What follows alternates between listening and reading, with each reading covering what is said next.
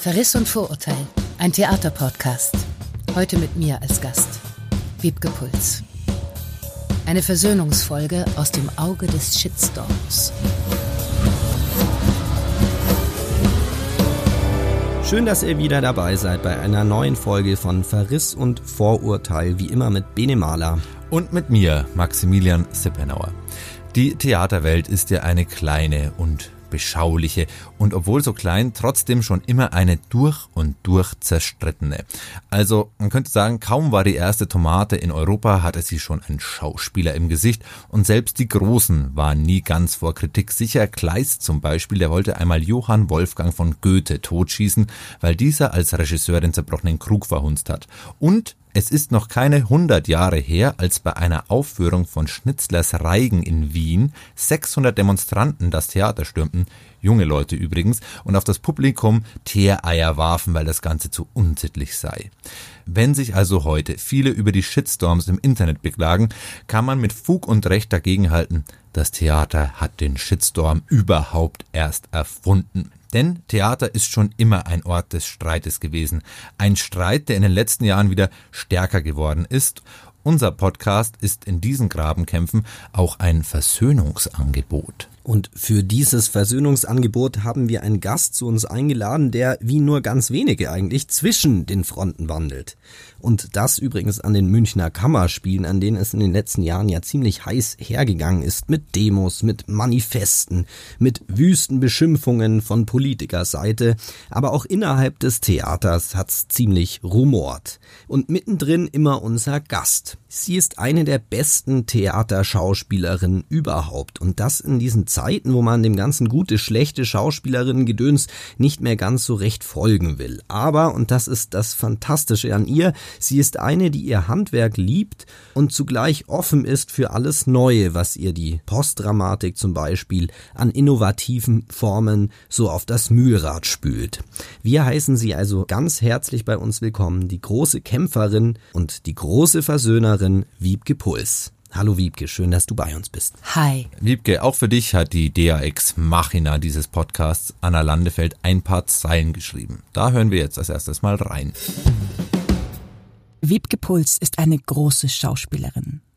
Eine sehr große. Als Teenager wuchs sie auf 1,87 Meter heran. Riesenhaft muss das gewirkt haben, damals in Husum, zwischen den Krabben und Quallen und Schimmelreitern am Wattenmeer Nordfrieslands. Doch Wiebke Puls, ganz unbeehrt, wuchs weiter. Wuchs über Husum hinaus, er wuchs zur Schauspielerin in Berlin, an Theatern in Hannover, Hamburg und München. Dort, an den Münchner Kammerspielen längst ausgewachsen, überstand Wiebke Puls drei Intendanten. Vielleicht auch noch eine vierte, und wir da unten dürfen ihr dabei zusehen, wie sie sich zu einem ganzen Wald aus Seelenzuständen verwächst, wie sie toll wütet in Nikolaus Stehmanns der Vater, nebst Mobiliar auch noch das Männer-Frauen-Ding zertrümmert, wie sie dann ganz ohne Grund Rotz und Wasser heult in Jael Ronens Point of No Return, worauf noch grundloser das Publikum ganz verlegen mitheult. Und dann wieder lacht, wenn Wiebke Puls in Christopher Rüpings Trommeln in der Nacht Kirschwasser säuft. Einfach so, weil Wiebke Puls eine große Schauspielerin ist, weil sie eine Charakterausstellerin ist, die alles ist und alles sein kann. Liebke, ich verdanke dir wirklich einen ganz großen Theatermoment. Und zwar, ich war mit meiner Mitbewohnerin, einer Frau, die wirklich nie ins Theater geht und eigentlich auch kein sonderlich großes Interesse an Theater hatte, in Point of No Return. Und da gibt's eine Szene, in der du deinem australischen Performance-Kollegen Damien Rapgatz erklärst, dass du eine große Schauspielerin bist und dass du Tränendrüse auf Knopfdruck kannst. Und dann fängst du an zu heulen und am Anfang kichert das Theater. Also alle lachen so ein bisschen, das ist irgendwie so absurd, es gibt ja gar keinen Grund. Du sagst doch explizit, es gibt keinen Grund. Und dann wird es aber immer intensiver und du weinst echt Rotz und Wasser und ich habe schon gemerkt bei mir selber, irgendwie ich fühle mich ganz anders und ich drehe mich um zu meiner Mitbewohnerin und auch sie heult ohne Ende wie ein Schlosshund, auch obwohl es gar keinen Grund dafür gab. Wie stellt man sowas an? Ich habe nicht gesagt, dass ich eine große Schauspielerin bin. Ich habe gesagt, ich bin Profi.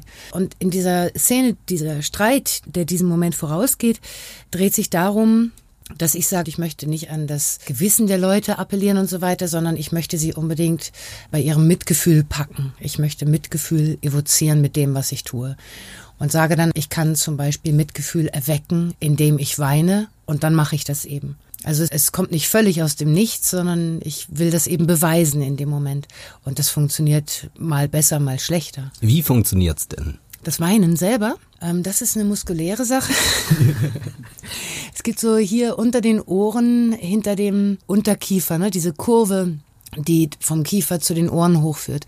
Wenn ihr da mal drauf drückt, also wirklich unter den Ohrläppchen, nicht da hinten, nicht im Nacken, sondern unter den Ohrläppchen, da wo diese Neige ist da spürt ihr, dass da auf jeden mhm. Fall schon mal diese Drüsen für Speichel sind. Und da ist aber eben auch ein ganz bestimmtes muskuläres Geflecht da und hier direkt neben den Augen, diese Muskulatur. Die kann man so wie beim Ohrenwackeln nach hinten ziehen. Und gleichzeitig muss man den Kehlkopf ein bisschen senken und das ergibt eine Öffnung insgesamt, die das Weinen sehr leicht macht. Wenn man dann den Atem sparsam fließen lässt und die Augen nicht allzu oft zwinkern lässt, damit die Augen auch eine Chance haben, Feuchtigkeit anzusammeln, dann kann man sehr schnell zum Weinen kommen. Jetzt gibt's ja die Situation, wenn man so ein ganzes Publikum zum Lachen bringt, dann ist es ja total euphorisierend. Ja, dann bekommt man direkt was zurück. Wie fühlt sich das denn an, wenn man ohne Grund ein ganzes Theater zum Weinen bringt? Erstmal lachen sie ja in der Regel. Also ich weiß nicht, ob ich das Theater zum Weinen bringe. Ich glaube, da seid ihr beide jetzt mal eine Ausnahme gewesen. Aber einen Stimmungswechsel so herbeizuführen, ist befriedigend. Hast kein schlechtes Gewissen. Nein, ich meine, das ist ja, das ist ja genau das, wovon ich da spreche. Ich bin Profi und ich kann Mitgefühl erzeugen bei den Menschen. Ich kann sie sowohl zum Lachen bringen als auch zum Weinen bringen. Ich kann die Emotionen der Menschen und ihre Gedanken führen und steuern und manipulieren.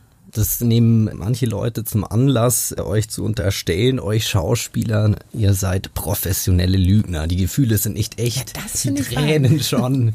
Ja, das, äh, dieses professionelle Lügner-Ding, damit habe ich die größten Schwierigkeiten. Ich würde immer sagen, unsere Profession ist es, wahrhaftig zu sein aber wir machen es eben in bestimmten Momenten auf eine bestimmte Weise. Das heißt aber nicht, dass wir lügen. Ja, wir, wir können was aus dem Hut zaubern, aber das ist nicht gelogen. Ich finde, man spürt deutlich, ob jemand so tut, als ob und lügt oder ob er sich auf den Moment auch wirklich einlässt und in dem Moment ist es in meinen Augen keine Lüge. Es gibt ja noch ein zweites Gefühl, mit dem du mich erst letzte Woche eigentlich äh, beeindruckt hast. In Vernon Subutex spielst du diese Hyäne, also mhm. so eine lesbische, ziemlich taffe, wie sagt man so? Ja, die, äh, ich weiß gar nicht, wie man das nennt, aber sie ist so, ein, so eine Internet. Äh, ja. Sie macht im Auftrag von Leuten äh, andere Leute fertig im Netz. Toll eigentlich. Ja, ja genau, genau. Ja. Und da kommst du auf die Bühne ganz in Schwarz mit so einer eindrucksvollen Lederhose, die deine langen Beine noch extra exponiert.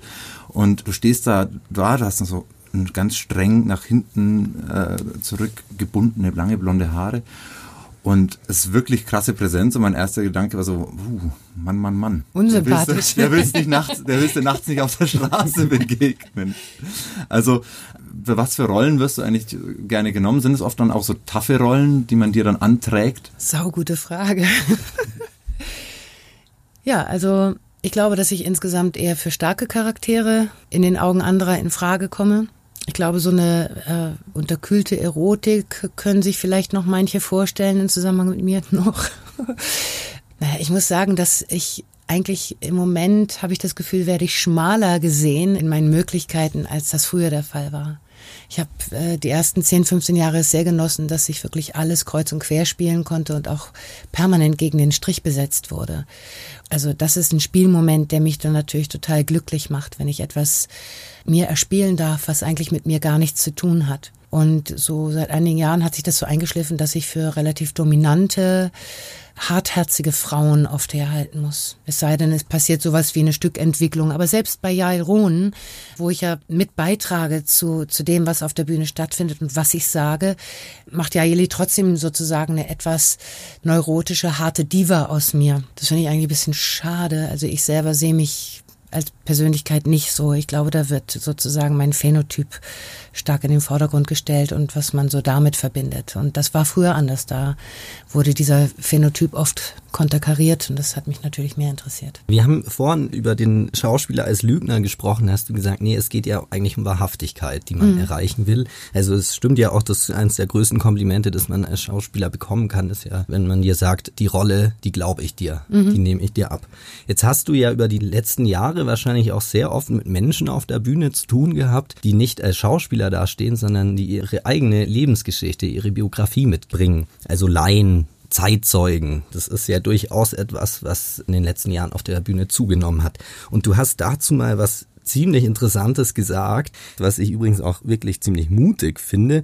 Du meintest nämlich, dass du da selbst manchmal eine Art perversen Sozialneid gegenüber diesen Menschen empfindest, deren Biografien schlimmer sind als deine und du eben keine Wunden hast, die du offenlegen könntest. Mhm. Woher kommt der Gedanke? Ja, das ist so eine etwas verquere Gemengelage in mir selber, die, was du da zitierst, das ist eine Formulierung, die ist schon ein paar Jahre alt. Ne? Ich habe irgendwann mal so ein Essay geschrieben über Yael Rohn, Common Ground. Das ist aber jetzt auch schon vier Jahre her oder so, glaube ich. Wo mir das zum ersten Mal so klar wurde, äh, dass mich das irgendwie einschüchtert, wenn Laien auf der Bühne stehen. Wenn ich begreife, dass jemand, der auf der Bühne ein Erlebnis beschreibt, aus seiner Biografie, etwas Prägendes. Das kann zum Beispiel eben sowas sein wie jemand hat im Krieg gelebt und ist aus dem Krieg geflohen. Das macht mir unheimlich Eindruck. Ja. Also jede Art von Biografie, die mit außergewöhnlichen Situationen irgendwie umgehen musste, macht auf mich per se schon mal Eindruck. Und wenn jemand davon einfach berichten kann, das kennt ihr aber auch, das, dazu muss man im Grunde nicht ins Theater gehen. Das kann einen ganz schön mitnehmen. Und manchmal sitzt man eben vor solchen Menschen und denkt, Mann, habe ich's gut, habe ich ein Glück, wie privilegiert ich aufgewachsen bin, dass ich nicht im Krieg aufgewachsen bin, dass ich diese eine Generation bin, die, die in Gnade aufwachsen und sterben darf womöglich sogar auch, ja, während unsere Kinder jetzt schon absehbar mit Problemen zu kämpfen haben, an denen wir gerade noch vorbeischreddern. Und dieses, also wenn jemand interessante Sachen auf der Bühne erzählt, ohne dafür etwas tun zu müssen, als eben von sich zu sprechen, dann kann das sehr bewegend sein, kann natürlich viel echter, da es echt ist, kann es viel echter wirken als so mancher schauspielerische Versuch. Und ich selber merke in solchen Momenten unter Umständen, tja, meine Biografie gibt das nicht her. Vielleicht möchte ich genau deswegen Schauspielerin sein, dass ich eben Erlebnisse haben darf, die mir, jetzt sage ich was ganz Komisches, die mir nicht vergönnt waren. Wobei natürlich keiner scharf drauf ist, fliehen zu müssen oder mit einer Krankheit kämpfen zu müssen oder mit irgendeiner Art von Verlust. Keiner ist auf niederschmetternde Erlebnisse heiß. Aber die Schauspielerei ermöglicht einem das eben. Spielt man da auch anders? Also wenn man weiß, ich stehe jetzt mit jemandem auf der Bühne und der spielt seine Biografie nicht, das ist seine Biografie und ich spiele das Ganze nur? Naja, wisst ihr, nur weil jemand eine Biografie hat, es gibt noch einen anderen Moment auf der Bühne, der ist auch wichtig und spannend. Es kann sein, dass jemand auf der Bühne von etwas erzählt, was ihm oder ihr tatsächlich geschehen ist. Wenn er das aber im Rahmen einer Aufführung tut, dann ist er ja dazu verdonnert, das immer wieder zu tun. Und dann kommt eben doch ein darstellerisches Moment ins Spiel. Und so kann es passieren, dass jemand mit einer hochergreifenden Geschichte, mit einer Aura, die, äh, wie man so schön schrecklich sagt, authentisch ist, ja, dass diese Person, obwohl alles wahr ist, irgendwann nicht mehr authentisch wirkt oder wirkt wie ein schlechter oder eine schlechte Schauspielerin. Das habe ich auch schon gesehen, dass Menschen mit ihrer tatsächlichen Geschichte rüberkommen wie ein schlechter Act. Also das Moment der Wiederholbarkeit, das ist eben, das entzieht sich dieser Magie unter Umständen dann auch wieder. Es gab eine Zeit, da durftest du als Schauspielerin Rollen spielen, da hat man schön Kunst gemacht da sind dir solche Lebensgeschichten auch nicht zu Leibe gerückt. Also die der anderen? Die der anderen. Mhm. Man hat ja vielleicht schon eine psychologische Auseinandersetzung irgendwie mit der eigenen Rolle gehabt, aber es hat sich ja durchaus verändert.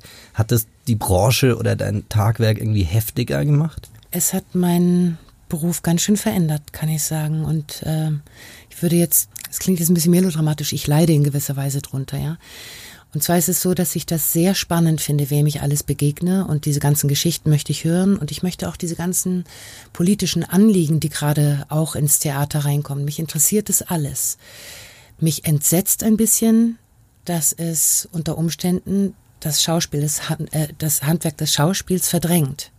Für mich ist es nicht dasselbe, ob jemand mit äh, einer bestimmten politischen Agenda oder mit einer Geschichte, die gehört werden muss, auf die Bühne kommt und darüber eine Vorstellung macht, die eher dem entspricht, was wir heutzutage wahrscheinlich, diese ganzen Vokabeln sind schwierig, ja. Ich sage dieses Wort jetzt nur, weil die Leute, glaube ich, eher was damit anfangen können. Das ist etwas, was eher performativ daherkommt, ja. Und für mich macht es einen Unterschied, ob ich eine Person spiele, die eine enorme Geschichte hat, oder die ein besonderes Anliegen hat oder die eine spezielle Identität hat oder ob ich neben einer Person auf der Bühne stehe, die das per se mit sich bringt. Das sind irgendwie zwei völlig verschiedene Maß. Und ich äh, würde jetzt lügen, wenn ich sage, das geht hervorragend miteinander. Und nichtsdestotrotz, äh, du warst ja nie zu schade, dich damit auseinanderzusetzen und hast sogar auf der Bühne der Kammerspiele da einen offenen Brief verlesen, der sich insgeheim ja auch damit auseinandersetzt, mit den Veränderungen, die am Theater passieren. Wir hören jetzt mal ganz kurz rein und dann können wir, glaube ich, an dem Punkt wunderbar weitersprechen. Verehrtes Publikum, wir, das Ensemble der Münchner Kammerspiele, möchten unsere Enttäuschung über das angekündigte Ende von Matthias Lilienthals Intendanz an unserem Theater zum Ausdruck bringen. Wir glauben, dass es der Auftrag des staatlich geförderten Theaters ist, ein Ort der Reflexion und des Aufbruchs, nicht eine Bastion der Affirmation zu sein. Wo, wenn nicht an diesem Ort, ist der spielerische Mut zur Verunsicherung, zur Utopie und zum Experiment angebrachter und wann, wenn nicht in einer Zeit, in der Angst tiefe Gräben durch unsere Gesellschaft zieht. Die Münchner Kammerspiele waren stets ein Haus der Erneuerung. Jedes neue künstlerische Team brauchte Zeit, eine gemeinsame Sprache zu finden. Jeder Neuanfang brauchte auch Zeit, sich in dieser Sprache dem Publikum verständlich zu machen. Das Neue ist kein Fertigprodukt, das sich bestellen und umgehend konsumieren lässt. Es will gefunden werden. Ja, was uns da total beeindruckt hat, du solidarisierst dich ja mit einem Theater, das, wenn man jetzt dich ernst nimmt und das vielleicht ein bisschen zuspitzt, dass dich ein Stück weit ja abschaffen will. Also, dass diese klassische handwerklich beeindruckende Verwandlungskünstlerin gar nicht mehr unbedingt will. Und du stehst da vorne und das bist du, die dieses Manifest verliest. Und hast du das gemacht, weil du so krass an die Sache glaubst oder hat man dich vorgeschickt, weil man gesagt hat, so, das muss jetzt eine lesen, die noch eine klassische Sprechausbildung hat? Wir hatten uns nicht genau Gedanken gemacht darüber, wer es liest. Und ich habe es dann, als ich merkte, dass andere sich schwer tun mit der Vorstellung, das zu lesen, habe ich dann gesagt, okay, dann mache ich es. Aber ich habe es auch äh, größtenteils verfasst. Ja, also was du da ansprichst, das stimmt. Nicht? Mir geht auch mitunter die Luft aus. So, ich weiß nicht, wie lange ich das noch kann, ehrlich gesagt. Diesen, diese Gratwanderung etwas zu verteidigen und etwas äh, auch mit zu praktizieren, was, wie du sagst, meine Abschaffung eigentlich auch implizit schon fast fordert. Ich hätte gedacht, das ist nicht nötig. Das ist auch vielleicht ein Missverständnis. Ich möchte mich nicht abschaffen. Ich möchte Teil von einer ständigen Suche bleiben. Und ich bin bereit, auch äh, mich zu ändern und auch Dinge in Frage zu stellen, die ich bisher für sehr gut gehalten habe. Womit ich ein Problem habe, ist, dass ich sagen, ich habe ein Problem damit, wenn ich den Eindruck habe, dass ich als Feindbild herhalten muss, während ich mich stark mache dafür. Also ich möchte nicht verachtet werden für das, was ich bin. Hast ähm, du das Gefühl? Ja. Aber, aber sicher nicht vom Publikum, oder? Nein, das Publikum mag mich, glaube ich, größtenteils. Ich habe schon, schon häufig Feedback bekommen, dass so in die Richtung geht, ah, Wiebke Puls, Sie sind doch diejenige, die immer noch die Lanze für Lilienthal hochhält. Also die Wirkung nach außen scheint zu sein, dass ich wirklich für ihn einstehe und für sein Konzept einstehe, selbst wenn ich zwischendurch sage, es ist gar nicht so leicht zu praktizieren. Ich glaube, dass es ähm, im Theater weniger so wahrgenommen wird. Aber ist denn denn Handwerk weniger gefragt und ist die Arbeit zugleich eine andere und anstrengender? Oder wie können wir das nachvollziehen, diese Veränderung und was dir so zusetzt? Also was das Handwerk angeht, die Kollegen untereinander, das möchte ich mal sagen, das Ensemble ist grundsätzlich total neugierig aufeinander und reibungsbereit und so. Also das ist ein sehr vitaler Organismus, der für sich gut arbeitet. Auf völlig verschiedene Weise und das lieben wir. Das Handwerk ist nicht mehr gefragt. Ja, also Matthias Lilienthal selber macht keinen Hehl draus, dass er meine Art von Handwerk vollkommen überflüssig findet und auch nervig. Wir sind ein ziemlich kleines Ensemble. Wir haben sehr viel mehr Gäste als früher. Ich meine, es gab immer Gäste, aber es sind äh, zwei bis dreimal so viele Gäste, die regelmäßig bei uns verkehren als feste Schauspieler. Und die Menschen sind da verschieden ausgelastet. Ich glaube, ich gehöre gerade zu denen, die eigentlich noch belastbar wären. Die Belastung in letzter Zeit hat für mich ungewöhnlicherweise so ausgesehen, dass ich sehr viel unterwegs war mit Gastspielen aber am Haus selber wenig Vorstellungen hatte und auch wenig Proben hatte jetzt in dieser Spielzeit bisher. Aber insgesamt würde ich sagen, es wird unheimlich viel gearbeitet und wir haben eine hohe Schlagzahl. Also es wird sehr viel rausgehauen und auch unter Umständen nicht sehr, sehr lange gespielt. Wir haben ja auch oft so, so Festivals, ja, Wochenenden, sei es ein Showcase oder Festivals unter einer bestimmten Überschrift, wo auch viele Gastspiele eingeladen sind. Das ist hochinteressant, aber es ist natürlich fürs Haus eine unheimliche Herausforderung, sowas immer auf die Schnelle zu wuppen. Also Regelmäßigkeit haben wir eigentlich nicht mehr so viel. Ich frage jetzt mal so ein bisschen bewusst provokativ und auch political incorrect. Du merkst gerade so, deine Art zu schauspielen wird ein Stück weit abgeschafft. Und damit kommen natürlich bei dir Ängste hoch. Jetzt hatten wir ja vor kurzem Thomas Leubel hier und der hat uns erzählt, er wird jetzt 50 dieses Jahr und hat gemeint, als Mann, da, da kann man dann den ganzen Katalog der großen Rollen abspielen. Und für Frauen ist ja der, der, Kanon, und da sind wir ein bisschen bei dem Thema strukturellen Sexismus, der Kanon eigentlich auch ein Feind. Das mhm. heißt, wenn du jetzt an einem Haus wärst, wo vielleicht noch klassisch gespielt wird und da stehen jedes Jahr dieselben zehn Titel oben mit jeweils einer Frauen, einer interessanten Frauenrolle, dann wird's vermutlich auch eng. Also du musst zwischen so Pest und Cholera wählen quasi. Ja, man sollte ja meinen, dass an einem Theater wie das, an dem ich gerade arbeite, dieser Kanon völlig obsolet ist und keine Rolle mehr spielt, dass äh, Genderfragen keine Rolle mehr spielen. Also warum soll ich nicht Shylock Lear oder Richard spielen, ja? wenn ich die Debatte, die da gerade geführt werde, ernst nehme, dann kann ich eigentlich einpacken.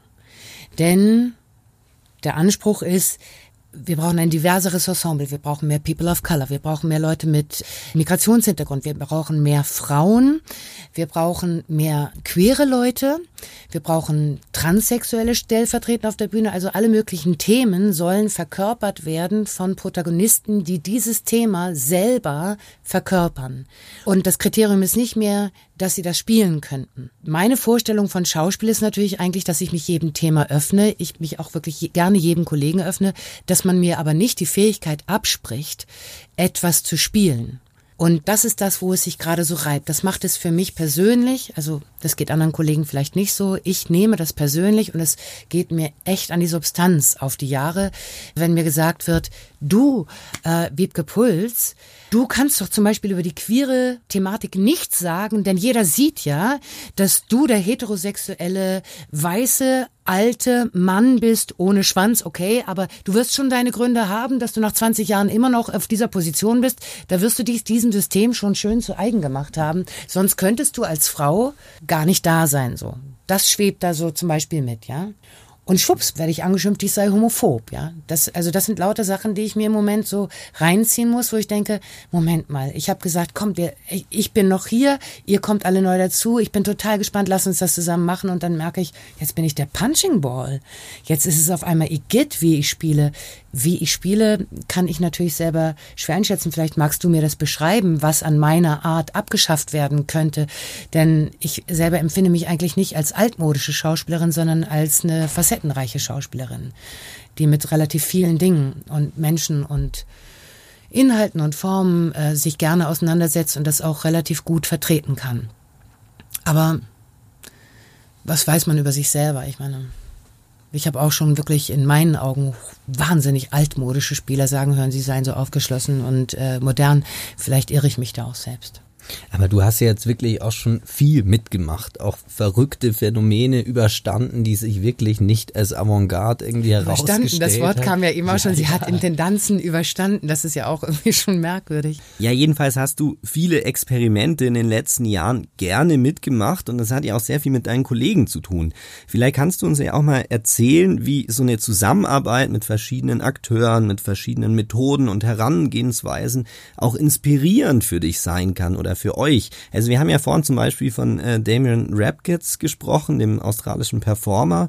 Und über den hast du mal gesagt, wenn ich mich recht erinnere, dass ihr bei der Zusammenarbeit auch viel voneinander gelernt habt. Also er hat was von dir gelernt und du hast was von ihm gelernt. Ich glaube, dass er das so auch beschreiben würde, ja. Das hat vor allem damit zu tun, dass man dann jemandem begegnen darf, der bisher zwar auch etwas in sogenannten Bühnenformaten gemacht hat. Aber sein Ansatz war anders. Zum Beispiel hat Damien jahrelang gearbeitet, ohne jemals eine Rollenvorlage zu haben. Er hat eben die Stoffe selber entwickelt. Das war grundsätzlich seine Arbeit. Das macht ihn zum sogenannten Performer in meinen Augen noch nicht zwingend, denn Damien hat auch immer sich wiederholende Vorstellungen gemacht. Also er war kein Performer in dem Sinne, wie Marina Abramovic einmal sich alle Haare ausreißt, hat sie nie getan, aber so, ne? Also man macht es einmal und nie wieder und macht es aber da bis zum Get-No. Nee, Damien hat schon auch immer gearbeitet, soviel ich weiß, in, in äh, wiederholbaren Formen. Aber er ist eben von sich ausgegangen. Und das tut der Schauspieler oder die Schauspielerin natürlich vordergründig erstmal nicht. Wenn man eine Rolle spielt, äh, beschäftigt man sich erstmal mit dem Material einer anderen Person, der Erfindung einer anderen Person. Und es geht um die Annäherung. Also wie kann ich mir das zu eigen machen? So wie kann ich diese Kluft überbrücken durch Spiel? Und das ist für einen Performer jetzt nicht das Thema. Der sucht, der sucht nach einem Bild für das, was ihn beschäftigt und was er vertreten kann. Damien hat äh, aber auch Themen, abgesehen von diesem formalen unterschiedlichen Ansatz. In der Ästhetik ist er einfach wunderbar trocken, ja. Also er hat einen trockenen Humor, auch in der Art, sich zu bewegen, zu sprechen, Bilder zu finden. Das ist einfach extrem amüsant für mich. Ich finde ihn sehr, sehr lustig. Jael hat das sehr stark ausgestellt, dass seine Art neurotisch zu sein, damit ist er ja nicht alleine mit seiner Neurose, ne? aber seine Art neurotisch zu sein, ist absolut packend und, und gewinnend. Und sie hat das bei Point of No Return und Genesis auch wirklich genutzt. So wie sie mich zur Diva gemacht hat, hat sie ihn zu diesem Zweifler gemacht, ja, der alles zehnmal hinterfragt und um Political Correctness so bemüht ist, dass er sich ständig quasi selber in den Schwanz beißt. Bei Genesis zum Beispiel, wenn wir als Adam und Eva da sitzen, dann äh, dann hat er diese, und das kommt natürlich aus seiner Art zu argumentieren in den Proben, wenn er nicht aufhören kann zu betonen, dass er Adam ist, dass er sich aber nicht ausgesucht hat, ein Mann zu sein, dass Gott das war, dass man ihn dafür nicht verantwortlich machen kann, obwohl es okay ist. Also jetzt ist er nun mal ein Mann und er will auch dafür gerade stehen, aber er hat es sich nicht ausgesucht, das ist wichtig. Und er kommt nicht runter. Eva kommt überhaupt nicht zu Wort und immer wieder muss das gewälzt werden und das gipfelt dann darin, dass er sagt, mein Leben ist überhaupt, äh, nichts davon habe ich mir ausgesucht, ich kann nicht mal meine eigene Geschichte schreiben. Das Einzige, was ein bisschen interessant ist an meinem Job, aber überhaupt nicht so glamourös, wie es klingt, ist die Benennung der Tiere. Und dann macht er halt in diesem hochtrabenden Thou shalt be called Rabbit, uh, if thou should be unhappy with thy name. weißt du, dann mischt er so dieses altbiblische äh, ins Englisch übersetzte äh, mit diesem banalen, du bist Hase und wenn es dir nicht passt, komm in 14 Tagen wieder und beschwer dich ansonsten, thou shalt be forevermore Rabbit. Also Damien äh, kann super gut durch auch emotionale Register surfen und sich da so reinquatschen, ohne dass er in der Sprache das abbildet durch Dramatik. Ne? Er plappert sich so durch die verschiedenen Register und kriegt es interessanterweise hin, dass man sich entweder kaputt lacht oder auch wirklich berührt ist von dem, was er sagt. Wenn wir jetzt gerade bei Adam und Eva sind, dann würde ich jetzt, würde ich jetzt auch das nutzen, um einen großen Sprung anzusetzen. Und zwar, ich meine, es ist so ein bisschen absurd. Ne? Du stehst hier für ein Theater ein, du hast einen extrem politischen Impetus. Du schreibst Manifeste, du schreibst Essays und wir haben uns gefragt, wo kommt der her? Und wir wollten mal mit dir auf die Gefahr hin, dass wir uns küchenpsychologisch bisschen verheben, so. zurück nach, zurück nach Husum gehen. Denn mhm. du bist ja ähm, dort aufgewachsen und zwar als, als Tochter eines Pastors, mhm. eines Seelsorgers, der vermutlich auch immer gesagt hat, kommt alle her und lasst uns irgendwie, wir müssen alle zusammen irgendwie Lösungen finden und wir wollen doch alle, dass die Welt besser wird. Also erstmal glaube ich, dass du das ein bisschen verklärst, das Bild des Pastors. Mein Vater wurde, glaube ich, Pastor, weil seine Mutter, die im Grunde noch eine Frau aus sehr einfachen Verhältnissen war, die war hochambitioniert für ihre Söhne und sie hatte zwei Söhne und wollte unbedingt, dass es Akademiker wären und da war so Lehrer und Pastor das Einzige, was ihr einfiel an honorigen Berufen. Also Arzt wäre vielleicht noch eine Option gewesen. Und sie hat ihren Söhnen praktisch aufgetragen, Lehrer und Pastor zu werden. Deswegen ist mein Vater ein ganz besonders toller Pastor, wie ich finde, weil er ohne jede Frömmelei, ohne jedes Dogma, ohne großen intellektuellen Anspruch das macht und deswegen in der Lage ist, zum Beispiel Zweifel zuzulassen und ein sehr direktes, unkompliziertes Gespräch religiöser Natur zu führen mit den Menschen. Er ist einer der wenigen Pastoren, die dir wirklich auch nichts, nicht unterschwellig das Gefühl geben, dir fehle etwas, wenn du an Gott zweifelst, ja, sondern er ist so gesehen ein toller Seelsorger, weil er nie von oben herab mit den Menschen spricht. Und hat ähm, dich das geprägt? Mir gegenüber war mein Vater nie jemand, der nach Lösung gesucht hat. Also ähm, wie ich das bei Genesis auch erzähle, hat mein Vater mich eher aus Hilflosigkeit, und ich nehme ihm das nicht übel, aber zu einem relativ frühen Zeitpunkt quasi fallen lassen für eine ziemlich lange Zeit. Ich glaube, ähm, das habe ich dann doch eher meiner Mutter zu verdanken, äh, dieses penetrante Dranbleiben. Also Du fragst ja, wie du versuchst ja die jetzige Situation, warum für dieses Theater äh, einstehen, wenn wenn das so eine so eine Zerreißprobe ja, unter Umständen protestantische so. Ethos dahinter. Ja, es ist äh, ich kann ganz schlecht loslassen von Konflikten, ich kann sie schlecht ungelöst dastehen lassen. Ich habe wirklich einen riesigen Wunsch, mein Gegenüber zu verstehen. Und ich habe einen riesigen Wunsch auch akzeptiert und respektiert und verstanden zu werden. Und wenn ich das Gefühl habe, das ist noch nicht eingetreten, dann fällt es mir schwer, mich umzudrehen und zu sagen, okay, mit uns beiden, das wird wohl nichts oder äh, das wirst du nie verstehen und es macht auch nichts, denn es reicht ja, dass ich verstehe, was ich will, sondern das, das tut mir dann regelrecht weh, ja. Und äh, eher lebe ich unter Schmerzen jahrelang in so einer Konstellation und verbeiß mich in diesen Gedanken der Vermittlung, als dass ich es lassen würde. Denn ich kann mir einfach keinen Fortschritt vorstellen, der nicht damit zu tun hat, dass wir uns erst einmal verstehen wollen. Das kann ich wirklich so ziemlich in jeder Dimension sagen. Das betrifft familiäre Konflikte genauso wie zwischenmenschliches im privaten oder im beruflichen Bereich. Und ich sehe sogar weltweit überhaupt keine Sonne, äh, wenn die Menschen nicht langsam ich sehe, ich sehe also keine Sonne, äh, denn es ist, glaube ich, illusorisch, was jetzt kommt. Aber wie soll es gehen, wenn wir nicht wirklich den Wunsch haben zu verstehen, was wir brauchen, um es gemeinsam zu schaffen? Und was bräuchte deine Utopie ganz pragmatisch gedacht, strukturell gedacht? Naja, wenn wir wollen, dass diese Diskussion tatsächlich geführt wird, dann brauchen wir auch Vertreter all dieser Gruppen. Dann kann es eigentlich nicht sein, dass wir sagen, äh, wir, wir wollen Theater machen, das sich mit rechten Gedanken gut auseinandersetzt, aber wir dulden keine Menschen unter uns, die auch rechte Gedanken haben. Also wir müssten uns halt schwer belasten. Ich sage, für mich wäre das eine Anfechtung, ja äh, mit einem Nazi äh, zu arbeiten. Klar. Äh, ich verstehe auch total die gesamte Argumentationsschiene, die sagt, diesen Menschen bieten wir gar keinen Raum und mit denen setzen wir uns nicht auf ein Podium, aber wir reden jetzt gerade über eine andere, einen anderen Versuch, es zu denken, ja. Das heißt nicht, dass ich davon überzeugt bin. Aber ich wünsche mir Theater, das nicht nur im Ensemble, sondern auch in der Dramaturgie, in der Regie äh, so divers ist wie unsere Gesellschaft. Um das wirklich möglich zu machen, ohne nur mit Quoten zu operieren, wünsche ich mir eine Gesellschaft, die wirklich jeden am Bildungssystem ziemlich schwellenlos teilnehmen lässt. Da steht uns, glaube ich, jetzt eine Zeit, bevor, wenn es denn so wäre, dass wir äh, die Bildung offen und, und niedrigschwellig für alle machen, ähm, dann stünde uns immer noch eine Zeit der Überbrückung bevor, wo wir wahrscheinlich mit Quoten arbeiten müssen, damit es überhaupt mal sowas wie eine Gewohnheit der Auseinandersetzung gibt.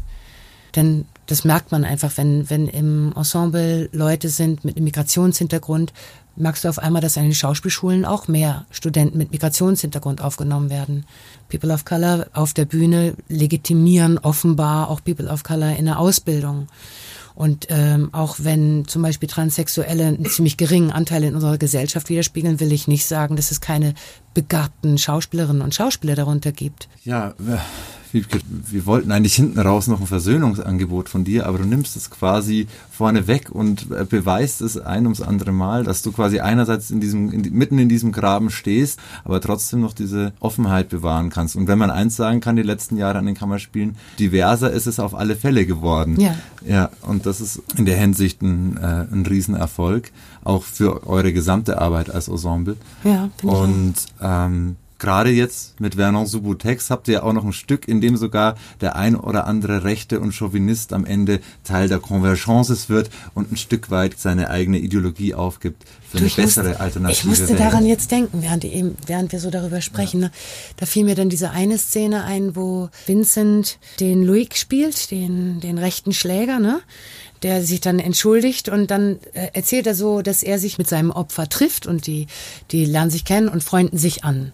Und die sind beide so rechtes Lager und dann erzählt der Luig so ganz glücklich, man kann mit ihm über alles reden, wir können über Roma und Juden herziehen, das ist aber keine Pflicht. so, und das erleichtert ihn ja, dass man nicht die ganze Zeit nur faschomäßig unterwegs ist, sondern man kann auch zwischendurch über, über andere Themen reden. Und darüber wird immer so gelacht im Theater, ne? aber ich stelle mir vor, dass es irgendwie auch ein guter Moment sein könnte für jemanden, dem das vielleicht genauso geht. Wir gehen immer davon aus, der sitzt nicht im Theater, aber wer weiß das schon. Ja, ganz toll geschrieben von Virginie Dupont, ja. äh, die mhm. mindestens genauso cool und Rock'n'Roll ist. Und in Frankreich habe ich das Gefühl, dass man bei diesen Themen manchmal ein bisschen undogmatisch dramatischer und ein bisschen ja, spielerischer als, als in Deutschland. Also zumindest in Obwohl die Pro Probleme Teil. ja nicht die Probleme sind größer ja. vielleicht. Im zweiten Teil von, von unserer Inszenierung, da habe ich dann oft die Kritik gehört, wir würden ja alle ins selbe Horn stoßen da. Also die Reden, die da geschwungen werden, sind alle irgendwie so liberal links irgendwo in dem Spektrum, aber da ist ja nichts Rechtes dabei. Und wenn man genau hinhört, stimmt das eigentlich nicht, finde ich. Es ist nur die Art und Weise, wie miteinander gesprochen wird, dass alle denken, ach, die, die greifen sich ja nicht ernsthaft an, dann ist das alles irgendwie links. Also so eine, so eine Aussteigergruppe, die gemeinsam rumhängt und jeder schwingt so seine Reden und alle hören sich zu, die, die müsst, die denken und argumentieren wohl alle in dieselbe Richtung. Das ist nicht so. Die, die, die sagen, die, äh, heftigsten und auch widersprüchlichsten Dinge. Die Utopie ist eben, dass sie sich das alles anhören, ohne wütend den Platz zu verlassen.